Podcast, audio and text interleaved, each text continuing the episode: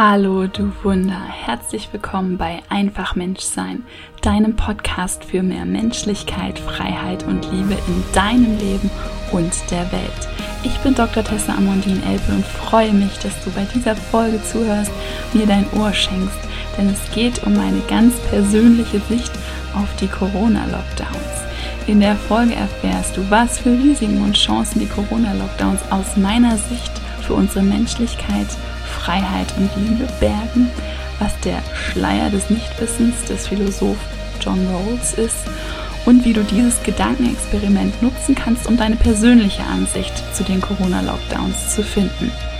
Eigentlich wollte ich heute eine ganz andere Folge veröffentlichen, aber dann habe ich mich entschieden, doch eine Folge zu dem möglicherweise umstrittenen Thema Corona zu machen denn ich möchte einfach ein gewisses Bewusstsein für manche Themen wecken, die die Lockdowns mit sich bringen aus meiner Sicht. Und ich habe den Eindruck, dass wir anfangen, langsam uns über die Maßnahmen zu beschweren.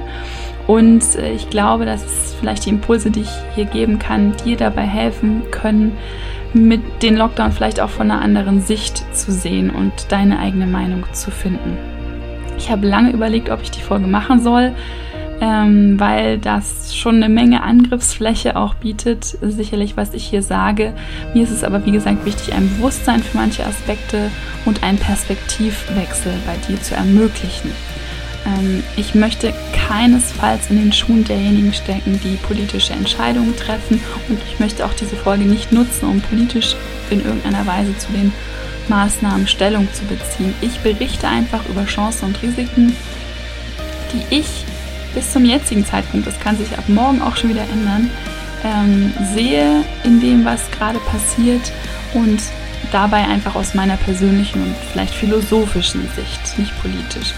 Ich möchte dich zum Denken anregen und in dieser Folge erhebe, erhebe ich keinerlei Ansprüche auf faktische Vollständigkeit. Es geht hier nicht um Wissensvermittlung, ähm, sondern darum, dass du mir beim Denken zuhörst und damit vielleicht zum eigenen Nachdenken ermutigt wirst.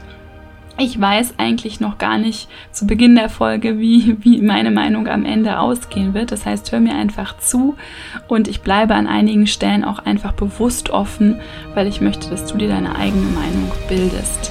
Und wie gesagt, das, was ich vielleicht heute denke, kann sich morgen aufgrund neuer Fakten ändern. Ähm, denn eins weiß ich in dieser Pandemie, ich weiß, dass ich nichts weiß. Und dennoch mache ich mir Gedanken zu diesen Lockdown-Maßnahmen und diese Gedanken machst du dir vielleicht auch und deswegen möchte ich diese einfach schildern und dir beschreiben, wie ich damit umgehe. Unter Lockdown-Maßnahmen verstehe ich hier übrigens Maske tragen und die Schließung von Arbeitsstätten, von Schulen, Sportstätten, Veranstaltungsstätten, Einkaufsläden etc. Jeder Hörer, der aufgrund von Corona womöglich Angehörige verloren hat, dem möchte ich mein Beileid aussprechen.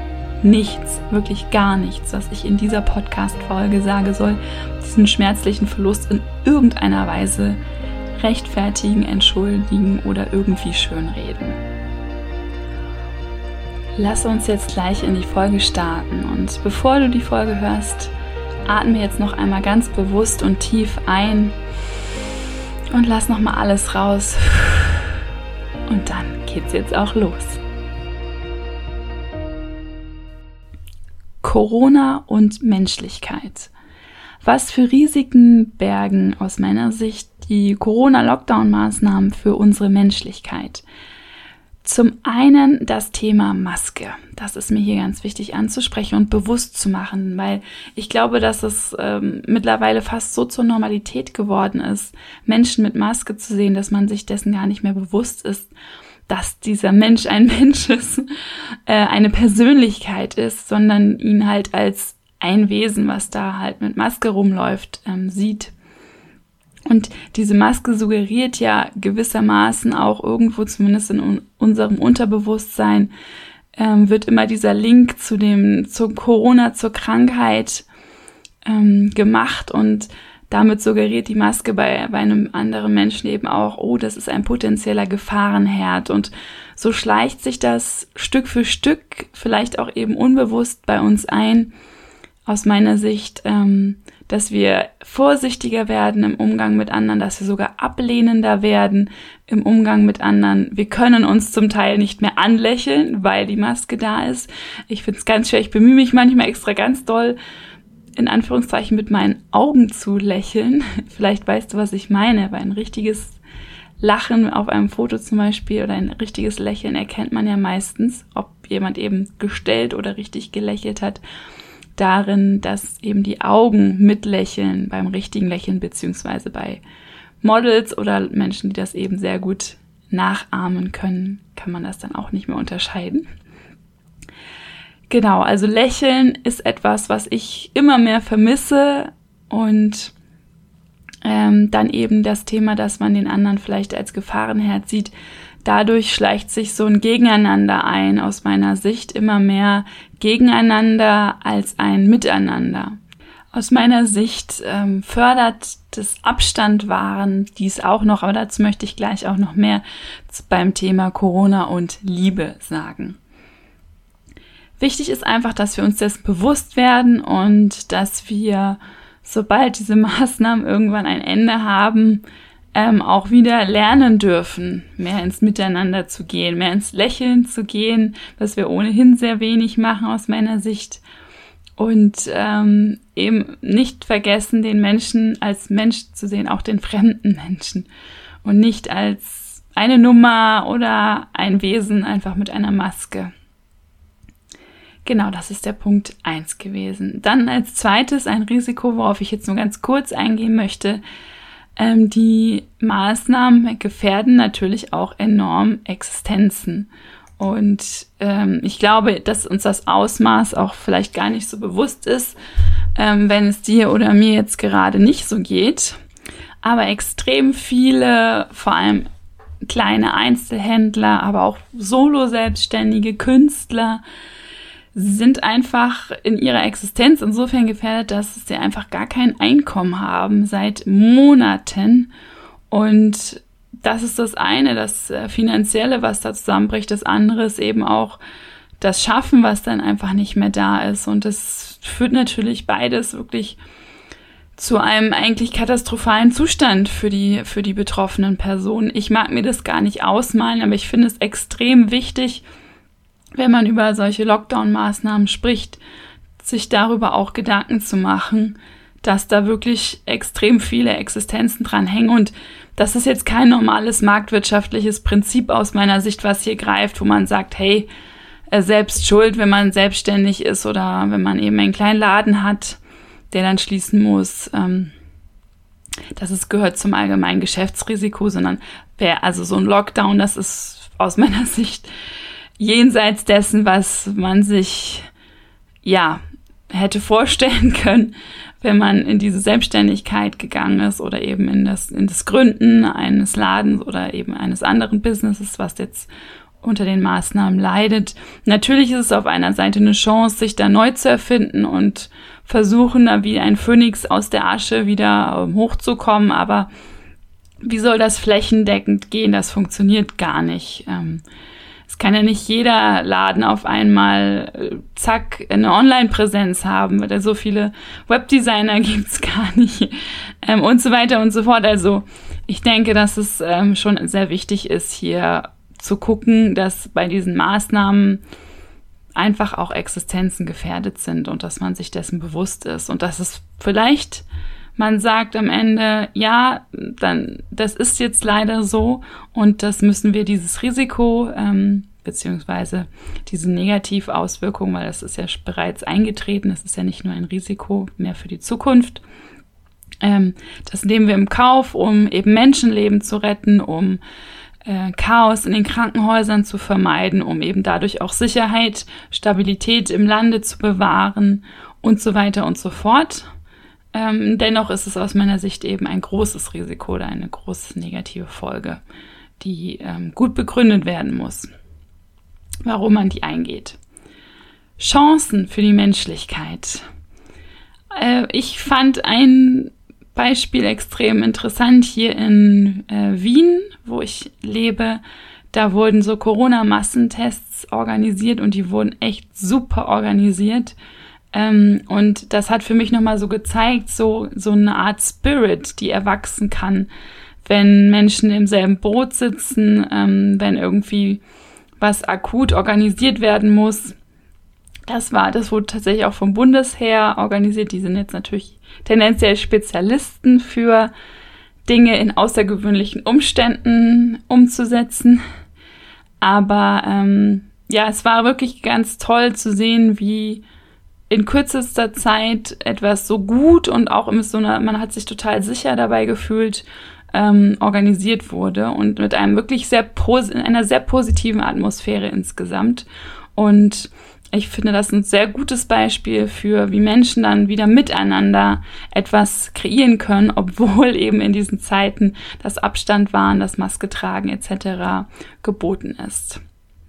Außerdem ähm, war es auch toll zu sehen, wie viele Angebote im ersten Lockdown, also das war zumindest hier in Österreich dann der erste Lockdown, aber das, das war so Anfang März ähm, oder Mitte März 2020 herum, ähm, wie viele Angebote da auf einmal auch online entstanden sind, wie viele gesagt haben, hey, ich äh, biete jetzt das und das online an, also jetzt vor allem sowas wie Fitnesslehrer oder Meditations ähm, Kurse. Ich habe selber auch ähm, Meditationen angeboten online.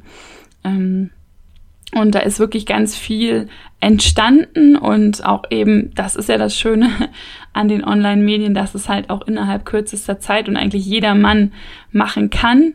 Ähm, und das fand ich eigentlich eine ne schöne Sache. Aber auch hier birgt sich wieder ein Risiko.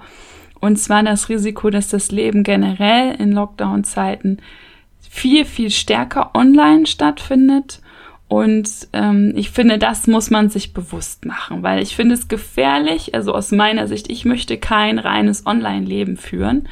Und äh, wir sind vielleicht noch ein bisschen entfernt von der Matrix, falls du diesen Film kennst, wo ähm, letztendlich das Leben nur noch virtuell stattgefunden hat, äh, weil man da als Mensch eben angeschlossen wurde an so eine Art Netz und, und ja, wie so ein Computersystem und alles einem vorgegaukelt wurde. Das ist jetzt vielleicht ein Extrembeispiel, da sind wir noch nicht. Nein, aber überleg mal, wie viel Zeit du in sozialen Medien und so weiter verbringst anstatt eben, dass du dich mit einer Person triffst und mit ihr Kaffee trinken gehst. Und ja, hey, das geht zurzeit gar nicht. Und deswegen machen wir das natürlich, dann greifen wir zurück auf die Online-Angebote. Aber auch da vielleicht einfach dieses Bewusstsein schaffen, wie wird es sein, wenn die Lockdown-Maßnahmen vorbei sind, wenn man wieder auf die Offline-Welt zurückgreifen kann. Und beobachte dich dann gerne, wirst du dann wieder vollständig auf das Maß an Offline-Leben gehen, wo du vor dem Lockdown warst, oder wirst du vielleicht ein bisschen eine erhöhte einen erhöhten Anteil an Online-Leben, nenne ich es jetzt mal, ähm, haben. Und das kann auch einfach sein, dass du einfach jetzt dein super Online-Fitnessstudio gefunden hast und die Angebote so gut findest, dass du das dann halt weiterhin machst. Wunderbar. Wunder, dein Körper wird es dir danken, wenn du weiterhin was für deinen Körper tust. Ähm, aber es ist trotzdem was anderes, ob man das macht vor einem Bildschirm oder ob man das eben mit Leuten zusammen macht. Man kann sich auch bewusst für das eine oder andere entscheiden. Ich möchte auch überhaupt nichts davon kritisieren. Ich mache selber gerne beides. Dennoch, wenn es sich dann anfängt zu summieren, also dass man eben das Fitness online macht, dass man alles online kauft, dass man online sich mit Leuten halt spricht, schreibt und so weiter, das summiert sich ja irgendwann eben. Und ich glaube, dass wir jetzt eben in eine Gewohnheit kommen, extrem viel online zu machen und es schwierig wird nach den Lockdowns, diese Gewohnheit wieder ein bisschen zu lockern. Denn für mich ist ein menschliches Leben, ein, ein Leben voller Menschlichkeit definitiv ein Leben, was großteils offline stattfindet. Das ist aber mein, meine persönliche Ansicht. Gut, das war's zum Thema Corona und Menschlichkeit. Wie sieht's bei Corona und Freiheit aus? Ähm, bei den Lockdown-Maßnahmen liegt es auf der Hand, dass sie unsere Freiheit begrenzen und sich extrem auf unser Freiheitsempfinden auswirken und es aus meiner Sicht daher wichtig ist, immer wieder kritisch zu hinterfragen, sind denn diese Beschränkungen wirklich notwendig? Ähm, nicht, weil ich alles immer total blöd finde und immer gegen, gegen alles bin, was, was Freiheitsbegrenzungen sind, sondern ich finde es wichtig, dass wir mit unserer Freiheit umgehen wie mit einem kostbaren Schatz und dass man bei einem kostbaren Schatz eben jedem, der einem den wegnehmen will, zu gucken, ist es gerechtfertigt, dass mir der weggenommen wird, auch wenn vielleicht nur eine kleine Ecke von diesem Schatz, nehmen wir mal an, das ist jetzt ein Edelstein, vielleicht wird nur eine ganz kleine Ecke so abgenagt quasi. Aber trotzdem ist es mein Schatz, mein Edelstein. Und ich möchte auch, dass der alle Ecken so hat, wie, wie es sein soll. Ähm, und ich möchte keine Ecke abgeben, wenn das nicht unbedingt nötig ist. Natürlich muss, muss unsere Freiheit auch mal hier und da beschränkt werden und begrenzt werden. Das ist ganz wichtig. Warum? Weil Freiheit ist das gleiche wie Verantwortung auf der anderen Seite. Und ähm, wir sind eben dafür auch verantwortlich, dass auch andere Menschen Freiheit haben und müssen diese Grenzen unserer eigenen Freiheit respektieren. Das heißt, meine Freiheit geht ja nur so weit, ähm, wie, wie dorthin, wo die Freiheit eines anderen beginnt oder wo vielleicht auch andere Güter eines anderen beginnen, sowas wie die körperliche Unversehrtheit, eben die Gesundheit. Und ähm, da ist ganz klar, dass kleine Freiheitseinschränkungen bei mir zugunsten der Gesundheit von anderen nehme ich natürlich gerne hin. Insofern ist es auch völlig okay, finde ich. Also ich muss auch sagen, dass ich beim, dass ich, das ist jetzt meine persönliche Meinung, ähm, beim ersten Lockdown, wie gesagt, es war so Mitte März äh, 2020, ähm, war das für mich vor dem Hintergrund noch völlig in Ordnung. Es war nicht absehbar, wie lange diese Lockdown-Maßnahmen wirklich gehen. Also ich hatte den Eindruck, dass jetzt kein ewig langer Zeitraum ist. Ähm, das, so haben damals, glaube ich, auch Virologen haben behauptet, und das ist jetzt wieder so ein Thema, ich will eigentlich gar nicht so viele Fakten hier nennen, weil erstens weiß ich, kenne ich gar nicht alle Fakten, die es zurzeit zum Thema Corona gibt. Zweitens ändern die sich wahrscheinlich ständig auch, weil Corona ist eben so eine neue Situation, ähm, dass ja, wir werden wahrscheinlich noch in zehn Jahren neue Fakten zum Thema Corona lernen aus der ganzen Situation, aus den Langzeitfolgen oder was auch immer. Ja, jedenfalls hieß es damals, so hatte ich das irgendwo aufgeschnappt und das ist auch wieder gefährlich, Sachen irgendwo aufzuschnappen. Aber es hieß damals, dass wenn jetzt die ganze Welt zwei Wochen stillstehen würde, dass man dann die Chance hätte, dass der Virus komplett ausstirbt. Und es hat, hat vom, für mich vom Menschenverstand her auch Sinn gemacht. Wenn, ich, wenn jetzt niemand sich in der Zeit infizieren kann von jemand anderem, dann wird der irgendwann eben aussterben. Dann werden nur noch die, die krank sind, halt irgendwann nach zwei Wochen sind die dann ja auch nicht mehr äh, infektiös, glaube ich, so ist das richtige Wort. Wie dem auch sei, ich habe gedacht, okay, vielleicht ist das auch eine super Maßnahme, um das halt zu reduzieren und dann eben zugunsten dieser Risikogruppen, ähm, so wie sie ja genannt werden, eben der Menschen, die besonders anfällig sind, wo das eben besonders auch tödlich ausgehen kann. Ja, hallo, dann nehme ich das doch gerne in Kauf, dass ich halt auch nicht rausgehe und ich habe das auch ganz, ganz konsequent durchgezogen. Und weil das ist mir sehr wichtig, wenn ich hinter einer Maßnahme stehe oder wenn es eine Maßnahme gibt, auch wenn sie mir nicht gefällt, aber also mir persönlich vielleicht gerade nicht gefällt, aber ich eigentlich eben den Eindruck habe, okay, die ist schon sinnvoll, ähm, dann zieh es komplett durch. Also da bin ich nicht mal rausgegangen zum Spazieren, was mir damals echt schwer gefallen ist, weil ich hochschwanger war und gerne mal äh, spazieren gegangen wäre. Egal, ich dachte so, wenn jetzt alle wirklich mitmachen auf dieser drastischen Ebene, dann haben wir eine Chance zusammen, ne? Weil und ich kann nicht nur sagen, oh nee, da machen bestimmt nicht alle mit, also mache ich auch nicht mit. Das finde ich total inkonsequent, weil ich kann mich nicht darauf verlassen, dass ich die Einzige bin, die die Regeln bricht und alle anderen sich daran halten. Das ist total inkonsequent. Ja, das wäre überhaupt nicht ich. Nun gut, es hat nicht geklappt, dass damals der Virus abstirbt. Oh, Überraschung. ähm, ja, seitdem gefühlt, meiner Meinung nach, gibt es ständig wieder also mal Lockerungen und mal wieder Restriktionen, was diese Lockdown-Maßnahmen angeht. Also seit jetzt, na nicht ganz einem Jahr, aber einem Dreivierteljahr ist unser aller Freiheit immer in größerem oder weniger größerem Umfang eingeschränkt.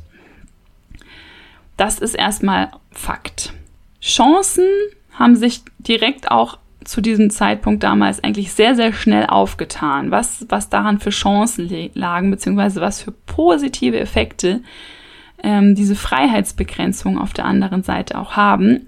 Ich will gar nicht anfangen vom Thema Umwelt, ähm, positiven Einfluss auf die Umwelt zu sprechen, weil den gab es definitiv und da gab es auch super viele tolle Beispiele dafür. Aber jetzt für uns persönlich, wenn ich jetzt sage, es geht um sowas wie meine innere Einstellung, mein Freiheitsempfinden und, und irgendwie meinen inneren Seelenfrieden, ähm, dann war das alles ein, ein ähm, Weckruf der Entschleunigung für uns alle. Also dafür war das, fand ich, waren das super Maßnahmen. Natürlich war das nicht der Zweck, aber ich fand das einen sehr, sehr guten Nebeneffekt.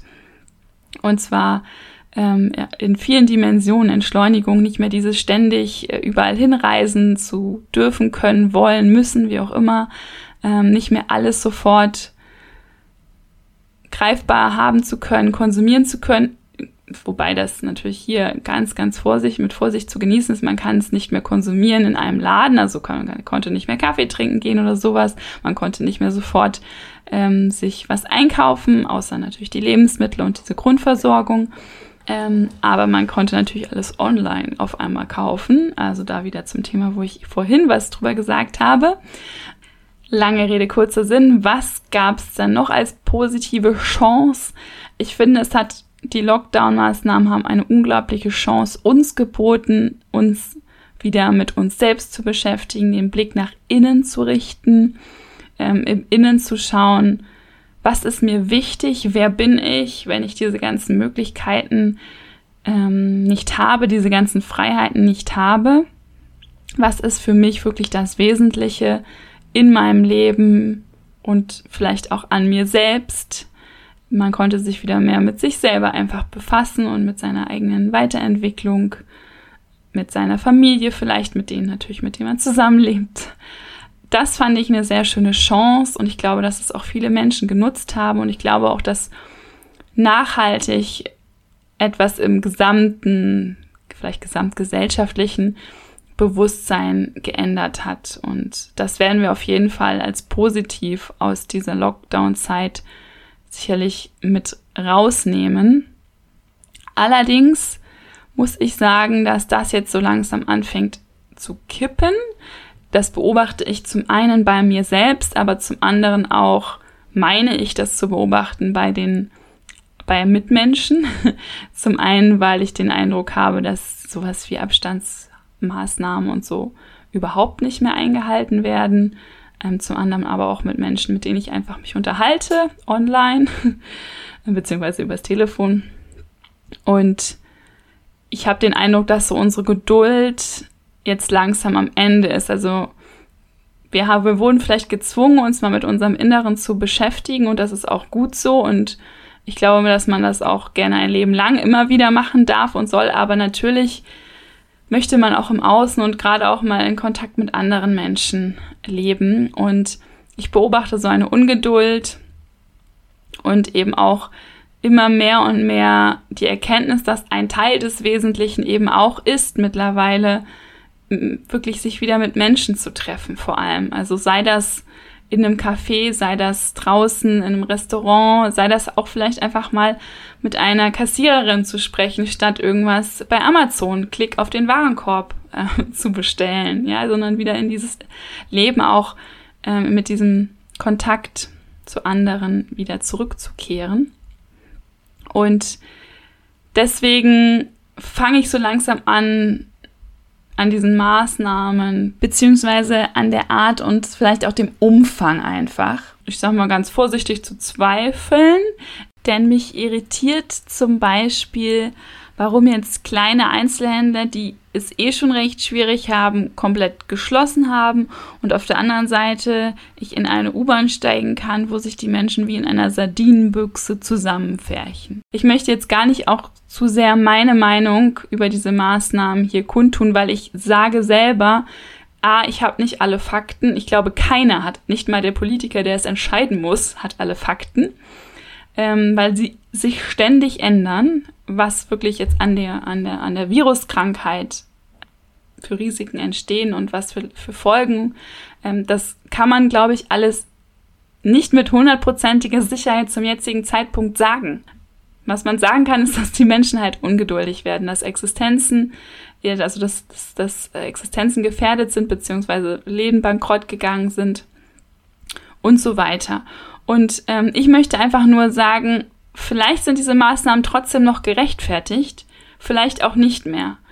Ähm, ich möchte dich hier einfach zum eigenen Nachdenken darüber anregen, was du am Ende vielleicht für eine Meinung dazu hast, wenn du selbst auch diese Ungeduld spürst, dass du nochmal für dich nachdenken kannst, hm, ist es vielleicht trotzdem noch gerechtfertigt aus meiner Sicht? Und wenn, wenn du dann nach dem Nachdenken sagst, ja, dass du dann dich besser mit, damit einfach besser leben kannst, äh, mit diesen Einschränkungen weiterhin, weil gerade die zeitliche Komponente, finde ich, ist eine wichtige Einschränkung, also ist nochmal eine extra Einschränkung. Wenn dieselben Maßnahmen, also selbst alles schließt, sage ich mal, die Maßnahme, wenn die jetzt zwei Wochen dauert, ist es eine andere Freiheitseinschränkung, als wenn dieselbe Maßnahme alles schließt, zwei Monate dauert. Je länger es dauert, desto stärker ist insgesamt die Freiheit ähm, eingeschränkt. Ich habe schon gesagt, Freiheit ist auch Verantwortung. Und dort, wo die Freiheit anderer tangiert wird oder wo die Gesundheit anderer tangiert wird, sind die Grenzen meiner Freiheit. Deswegen nimm das jetzt mal zum Anlass, selbst zu fragen, würdest du diesen Maßnahmen zustimmen, dem Lockdown, wenn du selbst entscheiden könntest? Was wäre ethisch das gewünschte Verhalten in der Situation, in unserer Pandemiesituation? Das Problem, ich habe schon angesprochen, wir wissen sehr, sehr wenig. Ich weiß sowieso so gut wie nichts, weil ich keine Nachrichten schaue. Dazu sage ich gleich noch ein bisschen mehr. Es mag dich jetzt vielleicht schocken oder kaum Nachrichten schaue. Wobei sind Nachrichten Wissen? Fragezeichen generell eben Corona wenig erforscht ist. Natürlich tun viele Wissenschaftler alles, was sie können, um jetzt uns Fakten oder den Politikern auch Fakten zu bieten, um, um Entscheidungen treffen zu können. Aber so oder so ist wirklich hier diese Devise, ich weiß, dass ich nichts weiß, ähm, für mich vorherrschend. Wie dem auch sei, du bist da, du weißt, also stell dir vor, du bist der Entscheider. Du hast, es gibt die Gefahr, dass eben durch diese Erkrankung viele Menschen sterben können, dass Krankenhäuser überfüllt werden und dadurch vielleicht Chaos entsteht, nicht nur im Krankenhaus, sondern wenn, wenn man gesellschaftlich das so sieht, dass, dass die Menschen das Gefühl haben, hey, in meinem Land, die Krankenhäuser sind nicht mehr unter Kontrolle, dann fängt an zu bröckeln, oh, vielleicht bin ich generell, vielleicht ist das Land nicht mehr unter Kontrolle. Das hört sich jetzt vielleicht extrem an, aber es geht um so ein generelles Sicherheitsempfinden bei allen Menschen. Also es ist schon was Großes, was da vielleicht noch auf dem Spiel steht. Nicht nur, nicht nur, sage ich, und das nur ist hier absolut in Anführungszeichen. Nicht nur, dass die Gesundheit einiger Menschen oder vieler Menschen auf dem Spiel steht, vielleicht sogar das Leben vieler Menschen, sondern auch die, das generelle Sicherheitsempfinden im Land. Ja, und wenn das generelle Sicherheitsempfinden im Land bröckeln würde oder weg wäre, dann gäbe es Revolution, Bürgerkrieg und so weiter. Das wären jetzt, das ist jetzt alles ein Hirngespinst. Aber ich sag dir, was du dir für Gedanken machen könntest, wenn du Entscheider wärst. Und wahrscheinlich gibt es noch so viele andere Sachen, worüber sich die Entscheider Gedanken machen, die wir vielleicht gar nicht wissen, die wir auch nie wissen werden. Ich möchte dir ein Konzept vorstellen von John Rawls. Das ist ein Philosoph aus Amerika, der ist mittlerweile leider verstorben, ähm, 2002 verstorben. Und der hat in, seiner, ähm, in seinem Buch A Theory of Justice, in seiner Gerechtigkeitstheorie, ein ganz tolles Gedankenexperiment aufgestellt und gesagt, stell dir vor, es gibt einen Schleier des Nichtswissens, des Nichtwissens. Du weißt nicht, wo du in dieser Gesellschaft stehst, wenn du entscheiden musst, wie die Gesellschaft aussieht, das heißt auch, welche Regeln es in dieser Gesellschaft gibt. Und du weißt nicht, wirst du jemand sein, der reich ist, der arm ist, der gesund ist, der krank ist, der jung ist, der alt ist, der männlich, der weiblich ist oder was auch immer. Du weißt es einfach nicht. Das heißt, du bist komplett neutral. Du bist quasi eine Person der Vernunft, der neutralen Vernunft und vielleicht auch der Emotion, aber Emotion eben aus einer eher objektiven Perspektive und nicht aus der Emotion, wo du gerade in deinem aktuellen Leben bist, sondern du bist nicht in deinem aktuellen Leben, du bist einfach ein Mensch mit Menschenverstand, ja? Und musst jetzt entscheiden über gewisse Regeln der Gesellschaft. Und weißt aber nicht, wo du stehst, ob du vielleicht am Ende quasi unter diesen Regeln in Anführungszeichen leiden wirst, weil du nun gerade zu einer gesellschaftlichen Gruppe gehörst, die dann etwas negativer von den Regeln betroffen ist. Du musst jetzt entscheiden, wie ist es am gerechtesten? Wenn ich nichts weiß, nicht weiß, wo ich stehe, wie ist es objektiv am gerechtesten? Und das, das ist für mich die Frage an dich.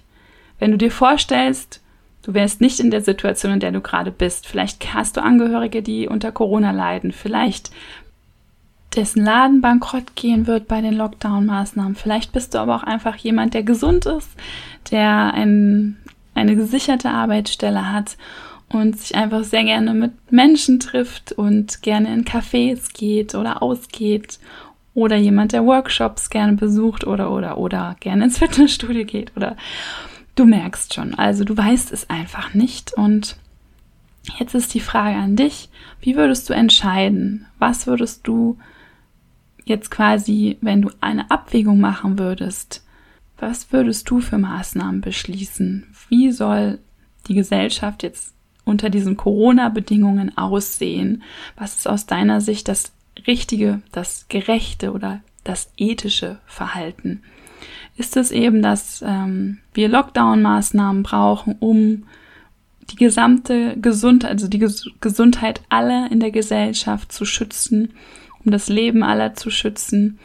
Ähm, oder ist es, weil du sagst, das Risiko an dem Virus zu erkranken ist vielleicht gar nicht so hoch Zumindest schätzt du es als Entscheider nicht so ein, dass du dann sagst, nein, wir wollen, dass die Läden, dass die Existenzen der, der Ladeninhaber und der Selbstständigen und so weiter aufrechterhalten bleiben. Wir wollen, dass die Menschen sich begegnen dürfen und können. Wir wollen, dass ähm, Sportstätten, dass Schulen, dass also Ausbildungsarbeitsstätten, dass das aufrechterhalten bleibt in der Form, wie es auch jetzt schon war, ohne zu große Einschränkungen. Und deswegen ähm, möchtest, würdest du dann beschließen, dass die Maßnahmen zumindest nicht in der Länge vielleicht mehr ähm, aufrechterhalten würden. Vielleicht würden dir aber auch nochmal neue oder andere Maßnahmen einfallen. Ich persönlich, jetzt kommt wieder ein bisschen eigene Meinung, verstehe es ja nicht, dass man nicht auch viel mehr rund um das Thema Immunsystem stärken ähm, fördert. Das, ja, Du merkst schon, das ist bei mir ein Wunderpunkt. Ähm, aus meiner Sicht ist eben, wenn wir über Krankheit und Gesundheit sprechen, also wir sollten nicht nur über Krankheit, wir sollten auch über Gesundheit sprechen. Wie bleibt man gesund, indem man sein Immunsystem stärkt? Ich weiß nicht, vielleicht ist es ein Virus, der jeg jegliches noch so starkes Immunsystem killt trotzdem. Keine Ahnung. Aber wenn das nicht so ist, dann ist es aus meiner Sicht wichtig, auch zu gucken, wie bleibt man gesund. Und zwar nicht nur, indem man die Krankheit abwehrt, sondern indem man Stärke aufbaut, ein starkes Immunsystem, indem man die Leute fit macht. Das heißt körperlich fit, aber auch ernährungstechnisch fit, mental fit. Und nicht nur wirklich auf Angst und es könnte alles ähm, schrecklich ausgehen, sondern auch positiv. Hey, Leute, ihr habt tolle Wunderkörper, die eigentlich die beste Apotheke, die es gibt, in sich selbst erhalten und wahre Wunder wirken, was eben die Abwehr von Krankheiten angeht. Wenn man darauf wieder ein bisschen mehr Fokus richten würde, das wäre so einer meiner Wünsche. Das wäre etwas vielleicht, wenn ich entscheiden dürfte, was ich auf jeden Fall mit berücksichtigen würde. Sagen wir es mal so. Ähm, genau, ich möchte noch einen anderen Impuls geben, und zwar eine juristische Konstruktion kurz erklären. Die kommt aus dem Strafrecht und ähm, die kommt zum Beispiel dann zum Einsatz, wenn jemand leider aufgrund, äh, also im Straßenverkehr leider umkommt. Und zwar, obwohl sich alle die am Straßenverkehr teilgenommen haben, regelkonform verhalten haben. Also wahrscheinlich vielleicht die Person, die umgekommen ist, gerade nicht oder sie war einfach zur falschen Zeit, wie man so sagt, am falschen Ort, leider in dem Falle sehr mit extrem schlimmen Ausgang. Also das ist jetzt aber nur eben abstrakt erklärt. Ähm, ja, dann würden wir sagen, es ist ein Unfall und wir würden den Autofahrer zum Beispiel, wenn jetzt es ein Autofahrer war, der einen Fußgänger umgefahren hat, aber der sich komplett konform, also er hat nicht zu schnell gefahren, hat in den Spiegel geguckt, ähm, hat kein Alkohol getrunken und so weiter. Also hat, dem Autofahrer ist nichts vorzuwerfen, aber aus welchem Grund auch immer ist eben der Fußgänger leider zu Tode gekommen. Vielleicht hatte der Fußgänger gerade einen Krampf im Bein und ist dann vom ähm, Gehweg auf die Straße gefallen. Vielleicht hat der Fußgänger selber eben nicht geguckt und dachte, dass kein Auto auf der Straße ist und ist rübergegangen. Oder, oder, oder. Für den für die Teilnahme am Straßenverkehr, ob du jetzt Fußgänger, Autofahrer oder sonstiger Verkehrsteilnehmer bist, besteht ja immer ein gesamt, ein kleines Restrisiko. Dass du dich dabei verletzt oder dass eben irgendwas Riskantes dann auch wahr wird. Also es gibt eben immer so ein kleines Restrisiko. Und natürlich sagen wir aber trotzdem, obwohl dieses Restrisiko besteht, auch wenn alle sich regelkonform verhalten, ähm, lassen wir natürlich den Straßenverkehr zu. Wir sagen nicht, weil jemand sterben könnte, verbieten wir jetzt komplett Straßenverkehr. Ja, und das ist eben das erlaubte Risiko. Also jemand, der Auto fährt, könnte dabei potenziell jemand anderen töten obwohl er sich eben regelkonform verhält, aber er geht damit ein erlaubtes Risiko ein und deswegen wird, wenn dann tatsächlich jemand getötet wird, wird dieser Autofahrer nicht wegen Totschlags ähm, verurteilt, weil er dann einfach schlichtweg strafrechtlich ihm nichts vorzuwerfen ist. Genau. Und ich möchte dir einfach diese, dieses Konstrukt vom erlaubten Risiko, ein bekanntes Risiko, was aber erlaubt ist, ähm, wollte ich dir einfach nochmal mit auf den Weg geben. Denkst du, dass ähm, unter den Umständen einer Pandemie, was ja wohl etwas anderes ist als normal in Anführungszeichen Grippeviren oder so, dass es ein erlaubtes Risiko ist oder dass es ein nicht erlaubtes Risiko ist, ähm, wenn sich Menschen treffen, eben mit dem Risiko, dass man sich gegenseitig infiziert und selbst wenn man selber nur ein Zwischenwirt ist und dann jemand anderen ansteckt, der dann vielleicht daran zu Tode kommt. Und ich lasse das jetzt einfach mal so als, als Frage, das war jetzt eine sehr unjuristische Formulierung, einfach nur, nur nach Schuld zu fragen, aber es geht ja hier auch nicht ums Juristische, sondern eigentlich eher so um das Ethische. Und ähm, dir einfach diese Frage mal zu stellen, wie du das einfach vom Bauchgefühl, vom Menschenverstand her, wenn du nicht weißt, bist du der ähm, derjenige, der, der den anderen ansteckt, oder bist du vielleicht derjenige, der angesteckt wird und zu Tode kommt? Könnte man dir am Ende quasi im Himmel sagen, es war ein Unfall? Oder könntest du das sagen, es war ein Unfall, es ist so das allgemeines Lebensrisiko? Oder würdest du sagen, hey, der hat sich nicht okay verhalten, der andere, und ist eigentlich jetzt wirklich schuld daran, dass ich jetzt nicht mehr auf der Erde bin. Also du merkst Corona und Freiheit. Ich wollte die zu dem Punkt, weil ich glaube, dass viele von uns diese Freiheitsbegrenzung mittlerweile richtig spüren, ähm, wollte ich dir ein paar philosophische Impulse zum Nachdenken geben. Mir ist da aber ganz wichtig zu sagen, wie auch immer du dich jetzt entscheidest, ob du diese Maßnahmen für rundum perfekt hältst oder vielleicht an der einen oder anderen Stelle vielleicht etwas anderes machen würdest, etwas lockerer oder etwas strenger ähm, sein würdest. So oder so ist es, glaube ich, jetzt wichtig, dass wir uns trotzdem alle weiterhin an die Maßnahmen halten. Denn wenn du für dich jetzt einfach sagst, ich würde es aus meiner ethischen Sicht anders machen, dann ist es wichtig, dass du jetzt anfängst, darüber zu sprechen mit anderen Menschen, vielleicht eben auch der Politik gegenüber das kommunizierst, ähm, irgendwie medial vielleicht auch, aber nicht, dass du jetzt sofort ähm, den Revoluzer machst und dich überhaupt nicht mehr an die Maßnahmen hältst. Das wollte ich damit nämlich keinesfalls bewirken. Und denk daran, es geht um das Leben von anderen Menschen und falls du dich in deiner Freiheit auch schon so eingeschränkt fühlst, wie auch ich es tue, dann denk vielleicht daran, was du alles überhaupt an anderen Dingen in deinem Leben hast und wie gut es ist, dass du unter normalen Umständen überhaupt diese Freiheit genießt.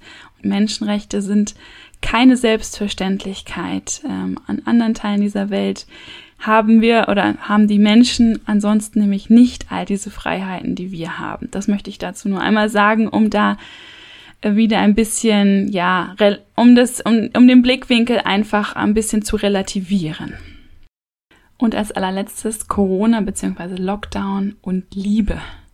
Du weißt ja, ich verstehe Liebe in einem weiten Sinne nicht nur in, in der partnerschaftlichen Liebe, sondern auch und vor allem ähm, als Mitgefühl. Das heißt, Mitgefühl mit anderen Menschen zeigen, nicht nur mit den nahestehenden Menschen, sondern generell mit Menschen.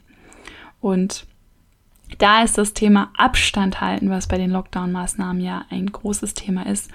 Aus meiner Sicht kommt es hier zum Tragen, weil das doch wirklich durch diese physischen Abstände zu anderen Menschen entstehen, finde ich, auch mentale Abstände und man wird immer, ja, abgehärteter und das Mitgefühl kultiviert man eigentlich immer weniger. Das Mitgefühl mit anderen Menschen, sich in andere hineinzuversetzen, ähm, mit anderen eben Verständnis für die Situation anderer zu haben gerade fremder Menschen, die man ja durch die Maske noch weniger sieht. Indem ich immer mehr Abstand halte zu diesen anderen Menschen, schotte ich mich ab, mein Innenleben ab und ähm, höre auf, auch eben an die anderen zu denken. Ähm, das ist für mich eine, ein großes Risiko bei diesen ganzen Maßnahmen für, für, das, für die Liebe, für das Mitgefühl.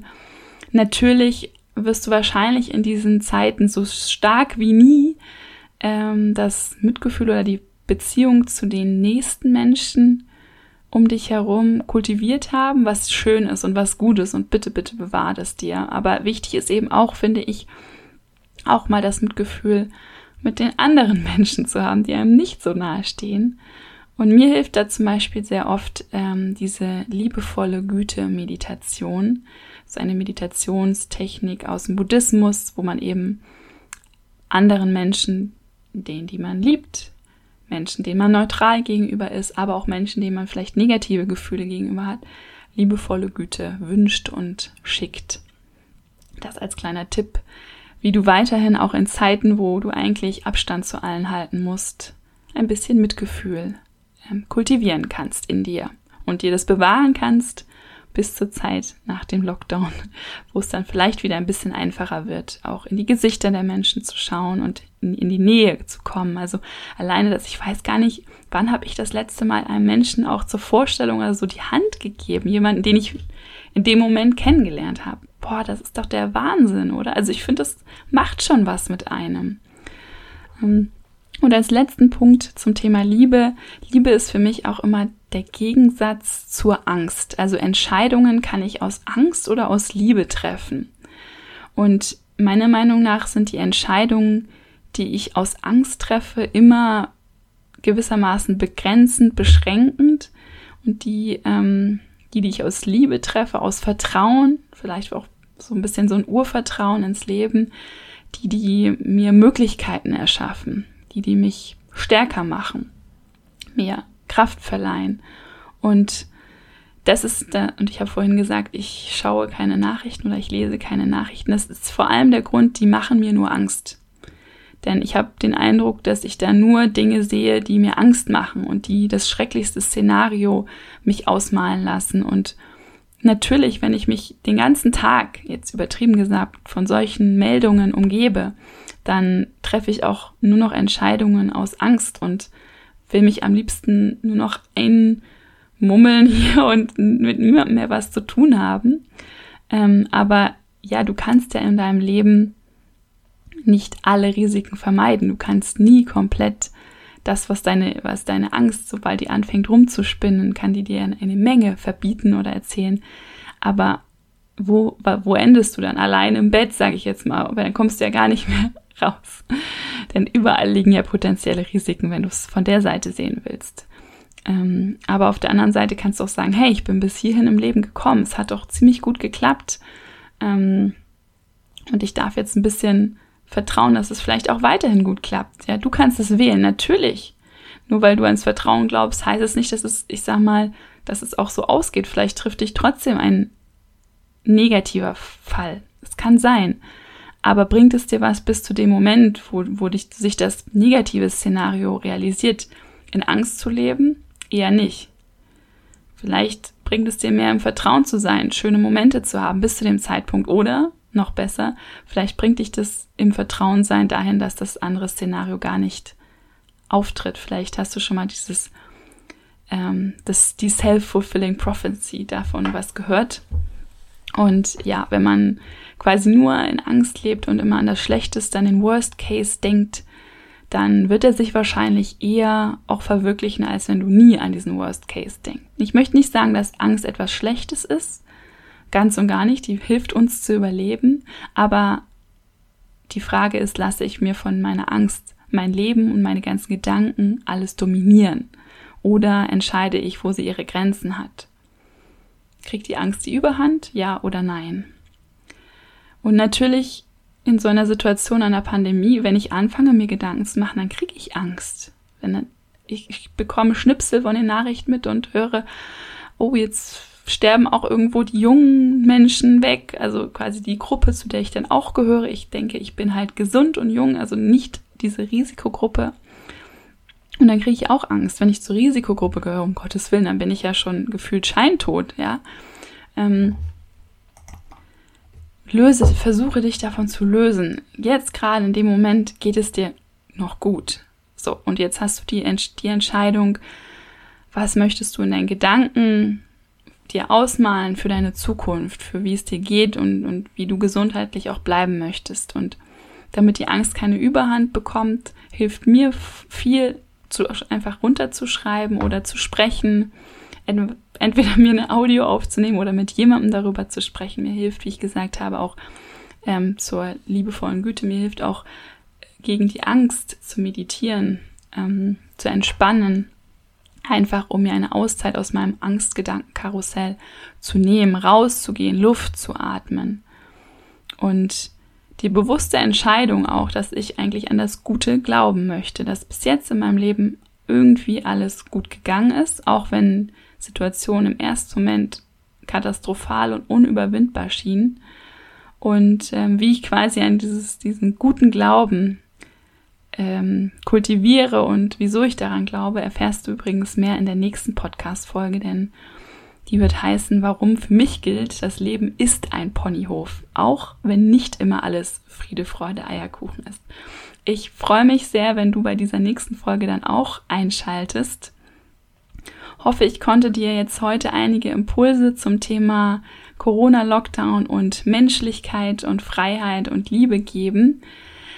Die Folge war für mich jetzt ein bisschen, ja, ich will sagen riskant, weil sicherlich tausend Meinungen, tausend Gedanken zu diesem ganzen Thema rumkreisen und mir ist es wirklich nochmal wichtig zu sagen, nimm das, was ich gesagt habe, nicht für bare Münze. Nimm dir nur das daraus, was dich vielleicht ansprichst und wo du sagst, hey, das sind Impulse, wo ich jetzt vielleicht mal über meinen Tellerrand auch schauen kann und mir weiter Gedanken machen kann. Äh, positivere Gedanken, beziehungsweise Gedanken, die nicht nur aus Angst getrieben sind. Die können auch als negativ bewertet werden, wie auch immer du sie bewerten möchtest. Und dass ich damit auf keinen Fall jemand, der wirklich etwas gerade durchlebt, was man als Schicksalsschlag ähm, betiteln kann, in irgendeiner Weise schönreden möchte. Das ist mir ganz, ganz wichtig. In jedem Fall, falls du was mitnehmen konntest, lass es mich gerne wissen. Du kannst mir zum Beispiel auf Instagram schreiben bei äh, Dr. Tessa Elpel, dr.tessaelpel, da zum Post zur heutigen Folge gerne deinen Kommentar hinterlassen, da freue ich mich riesig drüber. Abonniere gerne den Podcast, wenn du die nächste Folge nicht verpassen möchtest und falls dir die Folge gefallen hat, teile sie auch gerne mit Freunden, Bekannten oder deiner Familie. Ich freue mich sehr, wenn immer mehr in diesen Podcast reinhören. Und ich möchte dir sagen, auch in Corona-Zeiten oder gerade in Corona-Zeiten, du bist ein großes Wunder deine Tessa.